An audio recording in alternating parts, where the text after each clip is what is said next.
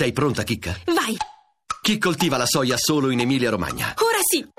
Ora sì, la risposta giusta per un piacere tutto vegetale. Ora sì, era ora. RAI GR1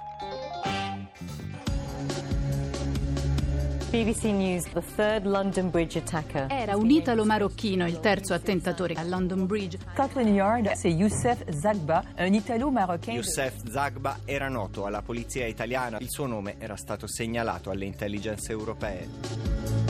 Abito sotto di me.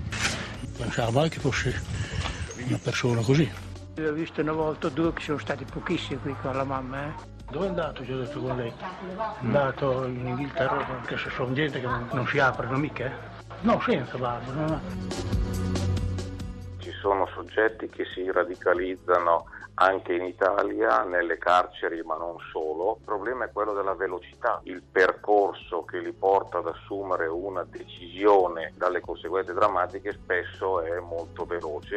Il mondo è globale, internet è ovunque e le capacità di incontrare cattivi maestri sono altrettanto notevoli. Nel momento in cui tu hai una sfida terroristica che trasmette paura, l'obiettivo è pensare che qualunque evento pubblico debba misurarsi con il fatto che possa scattare la paura. Il fatto che, nonostante il nome arabo, il terzo attentatore di Londra avesse in tasca un passaporto italiano pone in modo ancora più stringente gli interrogativi che in questo clima di allerta ci stiamo ponendo ormai da anni. Quanto siamo a rischio?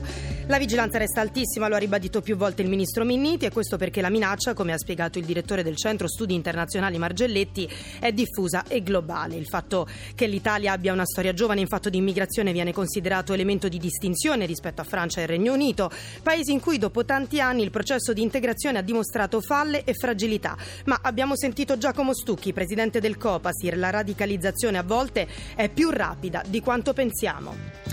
E intanto resta alta l'allerta terrorismo in Francia. Ieri è tornata la paura a Notre Dame. Un franco-tunisino ha ferito a colpi di martello un agente. Resta alta la tensione anche nel Regno Unito in vista delle elezioni di domani. Rafforzate le misure di sicurezza ai seggi. Poco fa c'è stato anche un nuovo arresto in relazione alla strage di Manchester. Ne parleremo. In Italia la politica, la legge elettorale, al via oggi il voto degli emendamenti. Intanto però il presidente emerito Napolitano attacca sull'ipotesi di elezioni anticipate. Ancora parleremo di All'Italia. 32 le manifestazioni di interesse per l'acquisto della compagnia e lo sport stasera in campo la nazionale.